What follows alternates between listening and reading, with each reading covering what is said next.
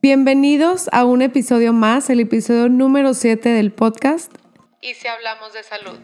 Estoy muy emocionada de presentarles a mi invitada especial del día de hoy que nos va a acompañar en este episodio. Ella es María Casas, es licenciada y coordinadora del grupo WETCA, entrenamiento EFFT para el TCA y trastornos asociados, colaborador en Radio Nacional de España, tiene diplomados en mindfulness, meditación y atención plena, diagnóstico e intervención en TCA, fundamentos y técnicas en terapia familiar sistémica, libros, tiene un libro, es autora de Niños Perdidos y coautora de Todo sobre los trastornos de la conducta alimentaria. Aparte de ser una gran persona con un gran corazón dispuesta a ayudar a mucha gente. María, te doy la bienvenida a este programa. Estoy encantada de que estés aquí con, con nosotras. Pues no, muchísimas gracias a ti, Bárbara.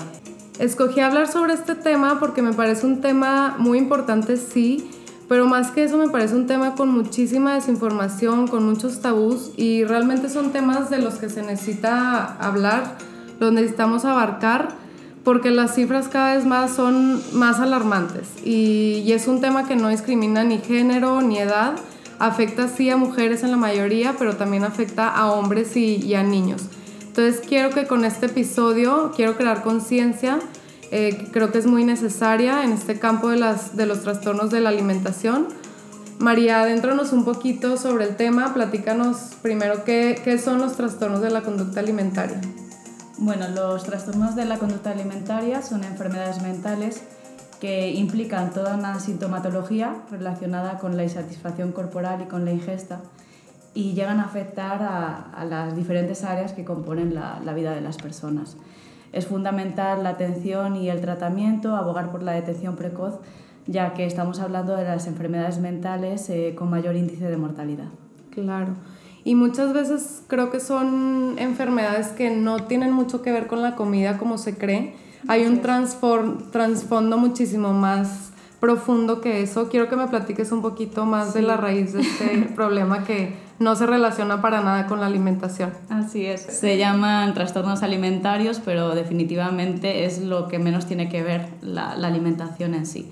Es eh, un problema emocional, hay una mala regulación emocional, una intolerancia a la frustración, eh, puede haber conflictividad en la familia, miedo a la madurez y la forma de reflejar todo eso, todos, todos esos sentimientos, ¿no? ese mare magnum de sentimientos, es a través de, del alimento y del cuerpo.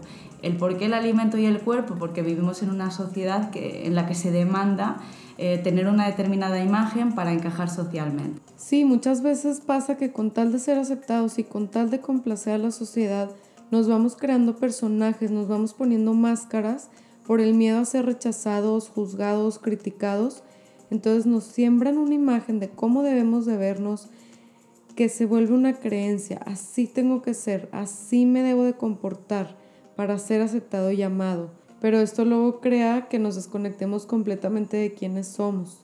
Pero bueno, María, platícanos los factores que dan raíz a estos trastornos. Sé que no es uno, sé que es una combinación de varios, pero platícanos cuáles son los más comunes. Bueno, pues eh, en los trastornos alimentarios como tal hablamos de factores eh, que predisponen eh, los factores que precipitan y los factores finalmente que mantienen un trastorno alimentario. En los factores que predisponen hablaríamos de una determinada personalidad, un determinado temperamento. Eh, son personas que cumplen un determinado perfil. Por un lado pueden ser eh, personas muy perfeccionistas, que tienen expectativas muy altas pero muy baja autoestima. Entonces, claro, no casa y van a pagar un precio muy alto que es un trastorno alimentario. También podemos hablar de personas muy ansiosas que no saben manejar esa ansiedad que podemos tener todos en un momento dado y la forma de, de, de, vaciar esa, esa, ansiedad ¿no? es a través del alimento o del cuerpo. Y luego, bueno, pues eh, hablaremos también de un factor genético, no que los genes decidan quién va a padecer un trastorno alimentario, pero sí tienen un papel importante en lo que es eh, la, el, el, que se, se lleven, el que se vaya a detonar o no. Y, bueno, pues luego tiene que crearse todo un escenario. En realidad el que aparezca un trastorno alimentario no es tan fácil, es como un rompecabezas, ¿no? Tiene que estar todo muy bien encajado para que finalmente se dé. Eh, y bueno, pues en, en los factores que mm, precipitan podríamos hablar de, de, diferentes escenarios. Puede ser el acoso escolar, eh, pueden ser casos de, de abuso sexual, eh, la separación de los papás, la pérdida de un ser querido, un cambio de domicilio. En realidad es que son personas muy sensibles y, y, bueno, pues la forma de entender muchas veces la vida eh, la manifiestan a través de, de, lo, lo, único que conocen, ¿no? que es a través del cuerpo. Antes hablábamos sobre eso, ¿no? que cuando el cuerpo sufre, cuando las emociones se callan, eh, la forma de, de, manifestarlas es a través también a través del cuerpo, es a través, y en este caso a través de la alimentación. Y eso pasa con todas las enfermedades, son emociones reprimidas que se callaron, que no se lograron expresar. La palabra emoción viene de emo, energía y noción, movimiento. Entonces, si no logramos sacar esa energía, se queda y se va acumulando, eh, se acumulan tensiones hasta que se traduce en una enfermedad. Y la realidad es que nunca se nos enseñó a gestionar correctamente esas emociones, por eso ahorita nos cuesta tanto trabajo. Entonces sí es un factor muy importante, todas estas emociones no trabajadas. Y también, por ejemplo, la adolescencia es una etapa muy vulnerable porque es cuando empiezas a crear tu autoimagen, que pues es una parte muy fundamental de tu autoestima. Entonces ya es cuando te empiezas a, preocupar por cómo me veo, cómo me ven los demás, si encajo o no. Entonces como nos han vendido esa imagen irreal de, de las modelos que están photoshopeadas, o sea, son imágenes creadas por estas empresas, por la mercadotecnia. Entonces nos ponemos eso como meta y es una meta muchas veces irreal y sentimos que no, no valemos o no nos van a aceptar si no nos vemos tal cual la imagen. Así es, obviamente, claro, los medios de comunicación eh, han hecho un flaco favor en todo esto, la publicidad, las redes sociales, también es súper importante por eso, como bien dices, el que como papás seamos muy críticos y, podamos eh, cuestionar eso de qué es un cuerpo bonito y según quién, según una sociedad que ha estado sometiendo fundamentalmente a la mujer, además, a lo largo de, desde el principio de los tiempos, ¿no? porque esto no es algo de ahora, como te decía, los trastornos alimentarios se remontan siglos y siglos atrás. Oye, lo que decías de los papás me parece muy importante tocarlo porque lo hemos visto, tanto tú como yo, en el grupo Huetca. Eh, los papás muchas veces, bueno, no que sea su culpa, por supuesto que no. Muchos papás creen que es su culpa, pero no es así. Quiero darles ese mensaje que no es culpa de los padres pero muchas veces sí como mamá o como papá, como papás pues en general, quieres que tu hija también encaje. Entonces le pones ese peso de te tienes que ver así para encajar. no sé si me explique. A lo mejor van las mamás más preocupadas que las hijas. Eh, bueno, yo lo veo mucho en mi consulta que a veces las mamás están preocupadas porque su, su, hija o, o su hijo no se ven como ellas quieren que se vea y tienen también el miedo como papás que sus hijos sean rechazados. Pues sí, también es válido, pero ese miedo se los transmiten, se los inculcan de manera inconsciente o de manera consciente, como sea, se los transmiten. Y desde chiquitos, o sea, ese no comas porque engorda. Eh, no, la coca es mala, eso no lo comas. Ya comiste mucho pastel, mijita, vas a engordar. Entonces, todos estos, pues, eh, comentarios que muchas veces vienen de adultos, de personas mayores cuando estamos chiquitos, sí nos llegan a, a, marcar, sí nos llegan a afectar. Y pues ahorita tenemos, aparte de eso, la sobreexposición a todos estos medios, a todas estas redes sociales, que en mi punto de vista pues sí son un factor muy importante. Es un, como hablábamos antes, los, eh, los trastornos alimentarios son enfermedades mentales que surgen por multitud de factores y entre ellos efectivamente hay un factor social. No obstante, no es el único factor, eh, que era lo que comentábamos antes, no hay un factor, hay factores que predisponen, que ahí estábamos hablando ya de una determinada personalidad. Por lo general son personas brillantes en los estudios, que nunca han dado ningún problema. Eh, a nivel escolar incluso son las alumnas o los alumnos brillantes. Estrellas.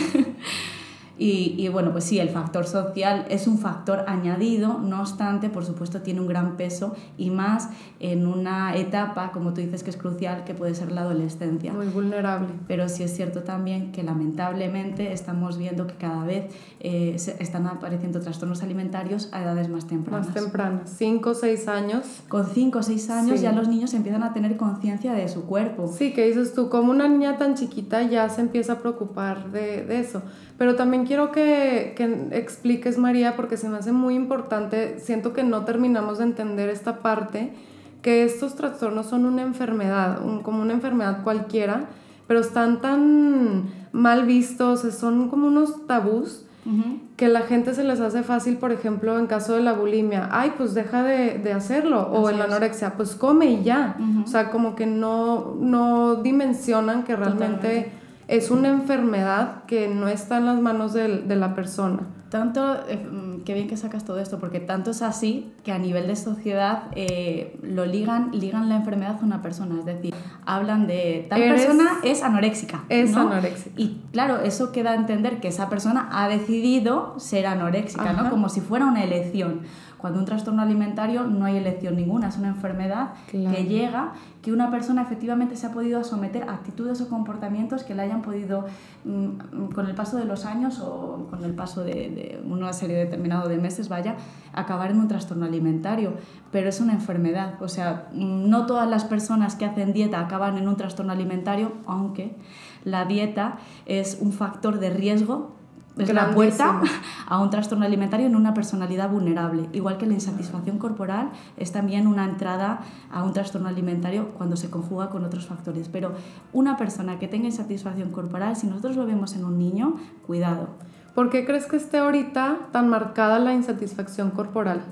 por el boom, por el boom que hay mediático, por el, a todos los niveles, sobre todo las redes sociales, eh, no hay esa capacidad crítica de, de, cuestionar hasta qué punto es real. Parece las redes sociales además demuestran personas que son felices constantemente, cosa que es totalmente irreal, ¿no? Pero solo se demuestra eso, la necesidad de estar bien de forma continua y constante, cuando es una realidad. Entonces, ¿qué hacemos? Que las emociones, eh, silenciamos las emociones mal llamadas negativas. La tristeza, la ira, la frustración. Son normales. Eso no existe. ¿no? Y todo el mundo es feliz, todo el mundo está bien constantemente. Y precisamente los trastornos alimentarios aparecen, como decía antes, por una mala regulación emocional. No se ha sabido canalizar a tiempo esas mal emociones, eh, esas emociones, perdón, mal llamadas negativas, la ira, el miedo, el desamor, la tristeza. Entonces, por muy brillantes que sean en los estudios, esas personas de poco o nada les sirven si no saben dónde poner la tristeza, por ejemplo. Sí, no le dan espacio, no permiten que entre porque sería como no estar viviendo la vida feliz que, que estamos viendo en las redes sociales. Que es, en las redes sociales y en, y en, la sociedad en sí, ¿no? Tenemos esa necesidad de, de, satisfacer constantemente las expectativas de los demás y al final olvidamos las nuestras, ¿no? Y, y la realidad es que somos personas humanas que en momentos estamos bien y en momentos estamos muy mal. Sí, realmente las personas ya no acostumbran a compartir los momentos malos de su vida, tanto en redes sociales como en las pláticas entre amigas. Ya escondes estos momentos vulnerables. al tú ver estas vidas perfectas de los que te rodean, cuando sientes este tipo de, emociones, te sientes angustiado, te, te, da ansiedad. Y en realidad este tipo de emociones las tenemos que sentir como seres humanos todos estos momentos oscuros son buenos, te ayudan a crecer como persona, te dan herramientas. Cuando sales de esa oscuridad, sales siendo una mejor persona, una mejor versión de ti. Son las emociones que te van a ayudar a crecer. Son estas obscuridades las que te hacen ser más fuerte. Y hablando de este tipo de obscuridades, parte de la invitación a este programa, María, fue para que nos platicaras esta obscuridad que tú viviste durante 15 años de tu vida. María, platícanos tu historia para que puedas ayudar a otras personas. Bueno, la voy a tratar de explicar muy breve porque fueron 15 años, entonces no, tenemos tiempo suficiente. Eh, enfermé muy pequeñita, con 8 años, y obviamente una cosa es cuando aparecen los síntomas como tal, pero otra cosa es cuando se empieza a gestar, o sea que probablemente sería desde mucho antes. Y bueno, pues estuve enferma 15 años, eh, tuve la fortuna de que mi familia siempre me apoyó, eh, jamás tiraron la toalla, a pesar de todas las dificultades a todos los niveles que implica un trastorno alimentario, ¿no?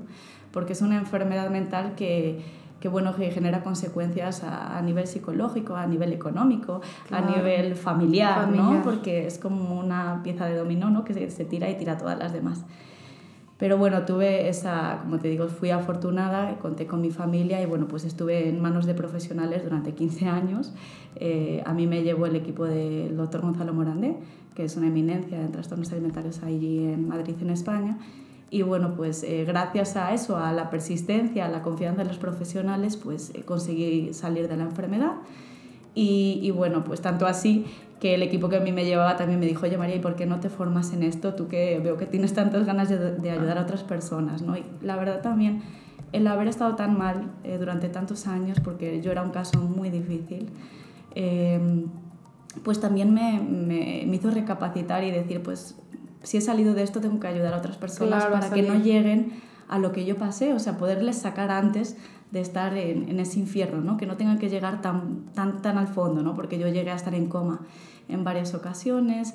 Eh, mi infancia y mi adolescencia pues las viví en hospitales, en comedores terapéuticos, en hospitales de día, ¿no? entonces fue un recorrido la verdad bastante duro pero bueno, al final eh, vi la luz y, y, bueno, pues decidí que, que debía formar un equipo que reuniese las características necesarias para ahora ayudar a otras personas, llevar programas de prevención, apostar por la detención precoz. Entonces, WEDCA, que es la unidad de especialidad en trastornos alimentarios que hay aquí en Torreón, nace de eso, de un sueño, y luego tuve la fortuna de, de contar con ese equipo que lo hace posible, ¿no? Claro. Que por ahí estuviste tú en, sí, yo durante algún con María. tiempo y hiciste una labor formidable. Gracias, muchas gracias por haber pensado en mí. Oye María, platícanos eh, los, las alertas o los focos rojos que, que, podemos como percibir para poder prevenir o para poder atenderlo de manera inmediata. Pues tenemos que estar alerta de una serie de señales como pueden ser la sensación de que la comida controla tu vida, eh, si ha aumentado o bajado de peso de manera injustificada en los últimos tres meses, sería otra señal si realiza comentarios negativos sobre su imagen corporal que afectan a su autoestima, le cuesta expresar sus sentimientos y a menudo los canaliza a través del control o descontrol con la ingesta.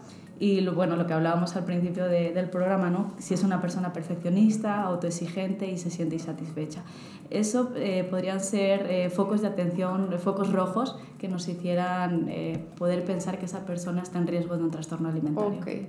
Y también, por ejemplo, cuando están con esta obsesión de no bajar de peso, perdón, obsesión de bajar de peso o subir, este, o pesándose en la báscula múltiples veces al día, estarse viendo en el espejo, estarse diciendo pues obviamente todos estos juicios negativos hacia el propio cuerpo, este, y estar pensando todo el día en la comida. También yo creo que eso personalmente es un foco rojo, a lo mejor los, los de afuera no lo ven, pero igual si, si estás teniendo este tipo de, de pensamientos, pues también eh, acudir con, con, ayuda, digo, nada como la prevención precoz. Así es. En esta y en todas las enfermedades. Sí, además como trastornos alimentarios como tal, está la anorexia, la bulimia y el trastorno por atracón, pero después hay toda una gama amplia de desórdenes alimentarios que pueden limitar la vida de una persona tanto como un diagnóstico oficial como tal. Por ejemplo, la obsesión que también cada vez se da más por eh, la comida sana claro. eh, puede acabar en una ortorexia. ¿no? que al final, eh, como te decía antes, eh, produce una incapacidad, eh, dejas de ser funcional también, porque claro, te, te, te lleva también al aislamiento. Ajá. Y, y, pues te limita a todos los niveles, ¿no? desde en el ámbito laboral, en las relaciones que puedas tener a nivel de, de, de pareja, de todo, ¿no? Es un trastorno al final, como te decía, que incapacita. Claro, y también todas estas ideas obsesivas también son un trastorno. Así o sea, es. es un trastorno a la conducta alimentaria. Cuando se tiene una, una relación tóxica con la comida o con el propio cuerpo, también ya eso es un trastorno. No solamente como lo conocemos, pues bueno, las más así comunes, anorexia y bulimia, sino también todos estos que están como de... Eh, también muy presentes hoy, hoy en día. Así es. Oye María, y volviendo un poquito a tu historia, eh, quiero que nos platiques cómo fue tu camino de, de, sanación. Pues fue con muchísimos obstáculos, porque además, como decía con anterioridad, empecé muy pequeña. Cuando empiezas muy niña, no tienes la capacidad para dimensionar que es un trastorno alimentario. Entonces, de hecho, yo recuerdo cuando eh, me internaron por primera vez, que el doctor que a mí me atendía me decía, ¿y tú por qué estás aquí? Y yo decía, pero bueno, este hombre es tonto, ¿qué le pasa? Claro, yo decía, pero ¿cómo me pregunta por qué estoy aquí si él me ha internado? Y obviamente, claro, con ya más mayor, ¿no? Entiendo la pregunta o la vas entendiendo porque me decía, eh, yo decía, pues porque tengo anorexia. Pero lo decía como quien oye llover, o sea, en realidad no lo hacía mío, yo no entendía que era la anorexia. Y, y entonces, eh, hasta que llega esa madurez para comprender qué es la anorexia, que a nivel social, como digo, ni siquiera se entiende, pues pasa tiempo. Entonces fue una, un camino de muchas eh, bajas, más bajas que altas. Altibajas, muchas, bajas. muchas recaídas, como dije, eh, bueno, pues yo estuve en coma en varias, en varias ocasiones, ¿no? Eh, también te comentaba antes que estuve muchísimos, muchísimas veces internada, entonces me, de alguna manera yo no, no disfruté, perdí mi infancia y adolescencia, no la pude vivir como una persona sana. ¿no? Me perdí de, de, por ejemplo, de asistir a la universidad, también eh, muchas veces estaba internada o en el colegio, yo asistía solo a los exámenes que mi perfeccionismo, lo que hablábamos antes, mi personalidad perfeccionista y todo eso hacía que yo pudiera eh, sacar dieces y dieces y dieces, ¿no? Pero ¿de qué sirve realmente esas calificaciones si te estás perdiendo la vida? Entonces, eh, me alegra que hagas este tipo de, de programas, Bárbara, y te lo agradezco de verdad, porque es muy importante entender la importancia de la salud y no solo la salud física, sino la salud mental, porque si una se pierde, da igual la otra, necesitamos las dos. Oye, y María, ¿y qué papel juega la familia en esto? O sea, ¿qué tan importante es el apoyo familiar? La familia, a pesar de lo que se pueda creer desde la ignorancia, lejos de ser culpable, es una aliada de oro en el proceso y en la recuperación.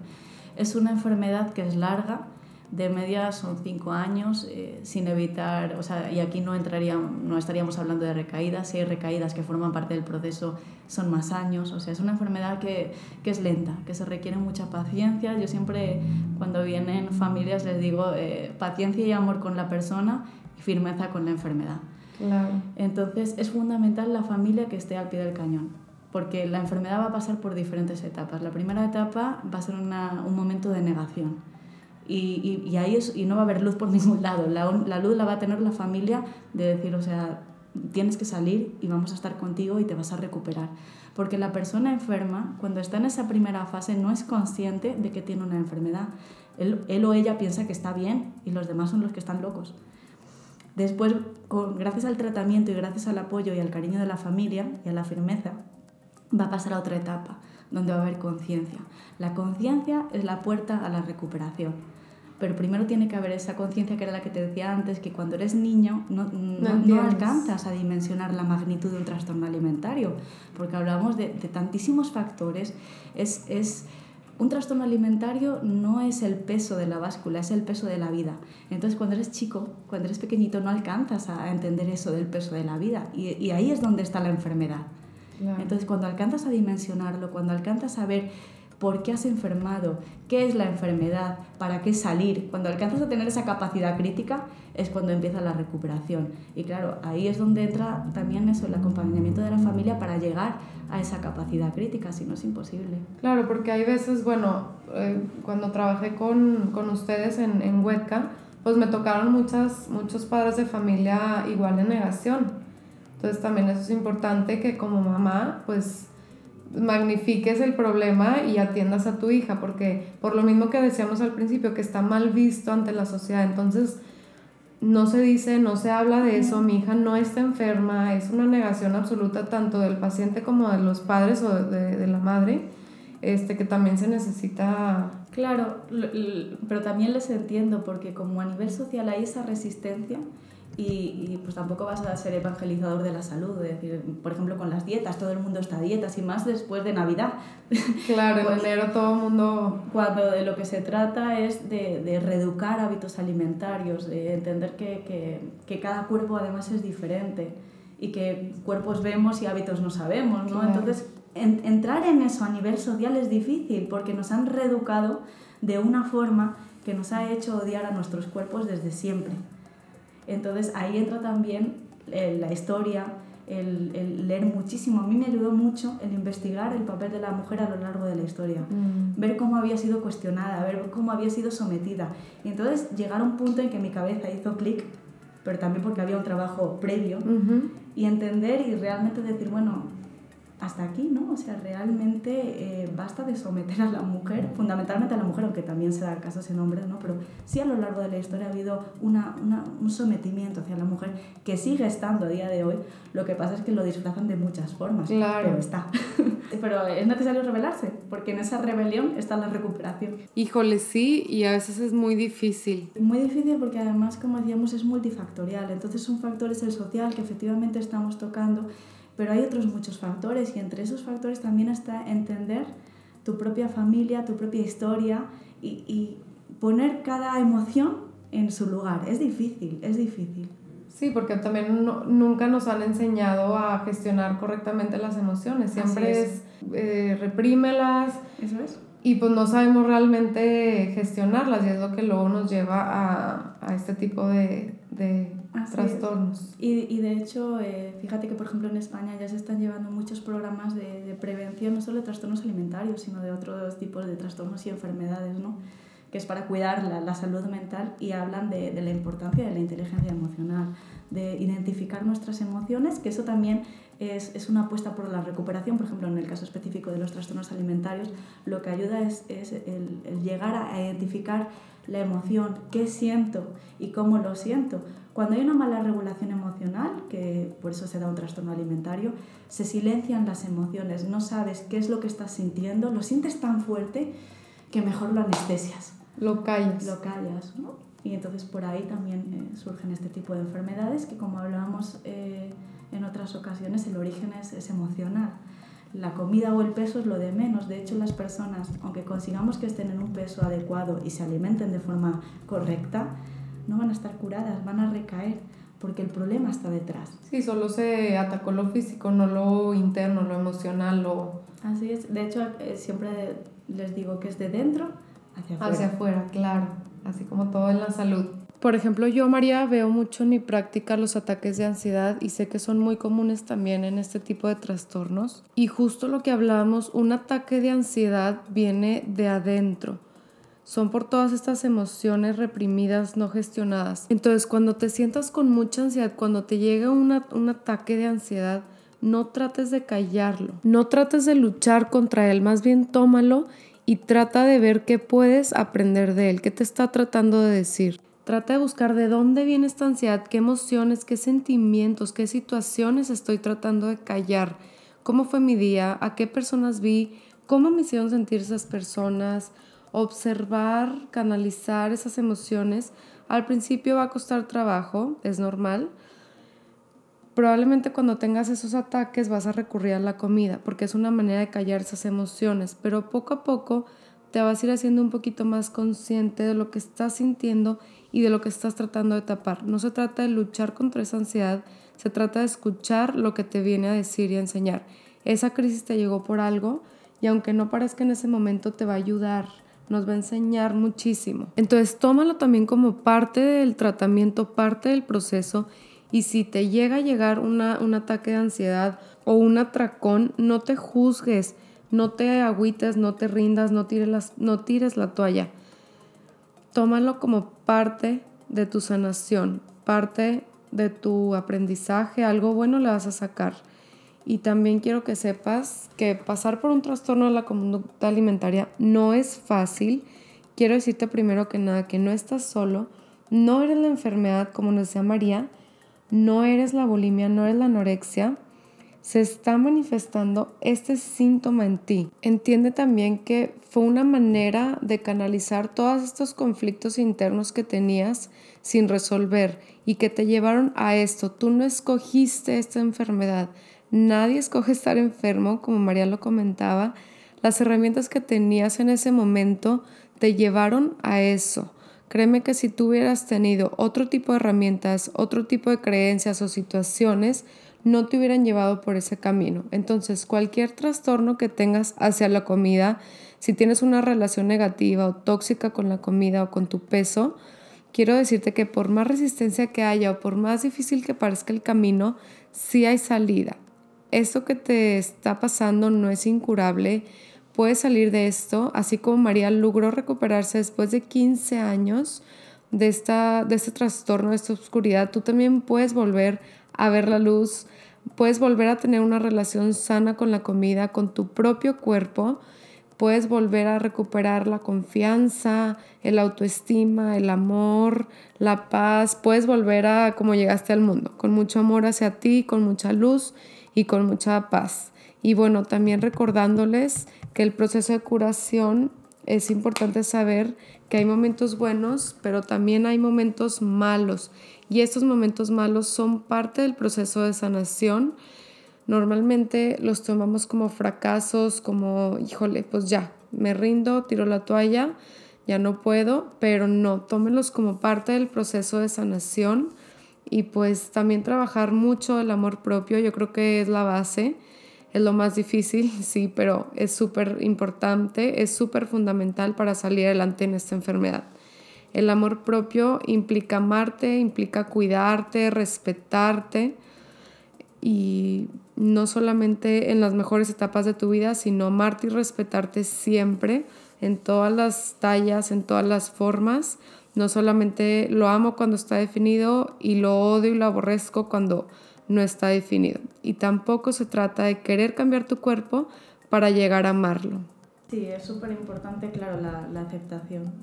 Y, y, para eso volvemos a lo de antes, no tener esa capacidad crítica con lo que nos han enseñado que es un cuerpo bonito y entender realmente que somos más que un cuerpo. Es otro de, de, de los trabajos que hacemos, ¿no? el, el ver qué otros pilares hay más allá de nuestra imagen física. Porque si nos quedamos solo en lo físico, pues eh, nos vamos a esclavizar con eso, ¿no? Entonces, ver que además de eso tienes otras valías, que eres inteligente, que eres creativo, que eres una persona dadivosa. Diferentes situaciones, diferentes pilares que tienes, ¿no? Y, que, y que hay que hacerlos crecer. Y el físico, al final, cuando sales de esto, te das cuenta que, que, que, no era el problema, en realidad. El problema no era el cuerpo, era la forma de supervivencia. O sea, un trastorno alimentario aparece como una forma de sobrevivir de, de, verter lo que, lo que el alma está, está gritando. Claro, y me tocó mucho mientras trabajé con, contigo, ahí en el grupo, que las chavitas casi casi nos aseguraban. Es yo estoy segura que cuando llegue a tal peso ya voy a ser feliz y ya no voy a tener este problema. Muchas nos decían, pero luego llegan ahí y es el miedo de volver a subir, entonces siempre las va a perseguir. No es, ese no es el problema, el problema va mucho más allá de, del, del, físico. Sí, y conforme, por eso es importantísimo, que bien que lo tocas, eh, el, el, el, tratamiento, ¿no? el no dejarlo, porque el tratamiento es lo que hace que llegues a esa capacidad de conciencia de, de, llegar a ver y hacer tuyo, porque una cosa es que te lo digan o te lo, se lo digamos los profesionales y otra realmente entenderlo, asumirlo y hacerlo tuyo. Entonces, que tengas esa capacidad de entender eso, que, que el físico no es el problema, que es la forma de reflejar una serie de problemas, ahí ya se empieza a ver la luz. Entonces, eh, de verdad es súper importante, si me están escuchando padres de familia o personas que, que, creen que un ser querido está en riesgo de un trastorno alimentario o tiene un trastorno alimentario, es fundamental que se pongan en manos de profesionales especializados en trastornos alimentarios porque si no al final se convierten en tratamientos fallidos que pueden ser crónicos mortales. o inclusive mortales. Claro, y cada vez más difícil de, de tratar, o sea, entre sí. más pronto lo, lo, detectemos, más posibilidades tenemos de, de salir adelante. Uh -huh. María, ya se nos está acabando el tiempo, pero platícanos rápido.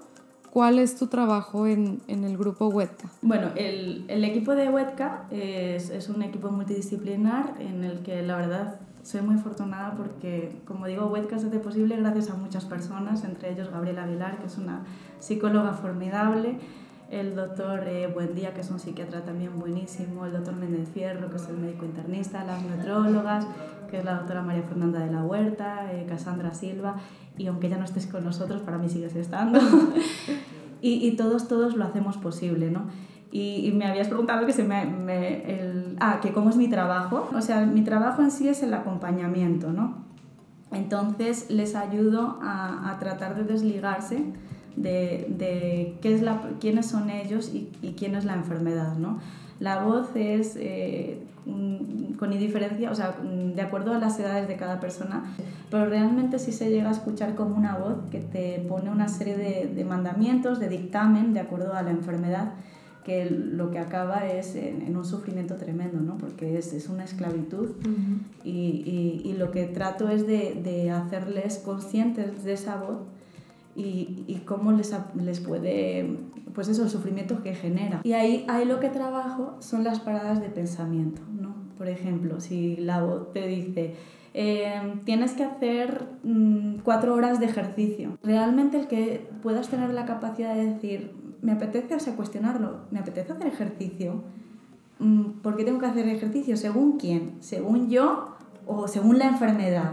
Si es según la enfermedad, pues la mando a freír espárragos. Si es según yo, cuatro horas se me hace desmesurado realmente o sea, son necesarias, porque también les, lo que tratamos también desde Huedca es, como decía antes, reeducar los hábitos alimentarios, reeducar la relación que tenemos también con la actividad física, con el deporte, que el deporte sea un medio para disfrutar, que sea placentero, que sea una forma de conectar con nuestro ser. Que no sea para quemar calorías. Cuando, por ejemplo, vamos al gimnasio, todo el mundo, o un porcentaje muy alto, está hablando de eso, está hablando de las calorías que va a quemar, de voy a compensar porque mm, mm, tengo una cena en la noche, entonces tengo que hacer muchísimo ejercicio o ya no voy a comer, en lugar de, de, escuchar al cuerpo. Imagínate si nos ponemos a pensar en una persona que está afectada por un trastorno alimentario, que tiene una voz continua y constante, y después a nivel social, escucha ese aplauso a la voz al final.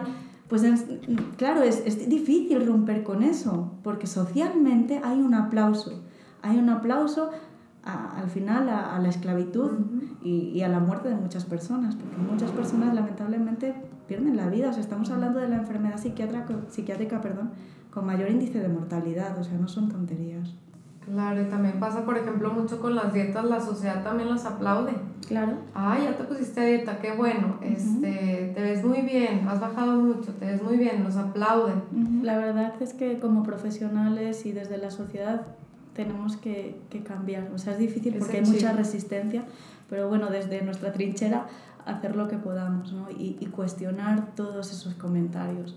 Sí, o sea, mm, mm, te ves delgada, qué bien, ¿y por qué está bien estar delgada? O ¿Por qué? ¿Y por qué está mal estar gordo? Y, y luego además es que, claro, hay una desinformación brutal porque muchas veces piensan que las personas que tienen un, que son, eh, tienen un, un, peso mayor del socialmente considerado están peor nutridas que una persona delgada y no tiene por qué. Una persona puede estar delgada y estar fatal nutrida. Claro, el peso no define la salud de la persona definitivamente. Pero bueno, María, ya tristemente llegamos a la parte final del programa es muy importante que acudan con un profesional de la salud especializado en el tema de los trastornos. Pásanos algún número, María, por favor, donde te pueda contactar la gente interesada. Bueno, Huedca se encuentra en el centro Laitón, en la Avenida Las Margaritas, Colonia Las Margaritas, y el número es 501.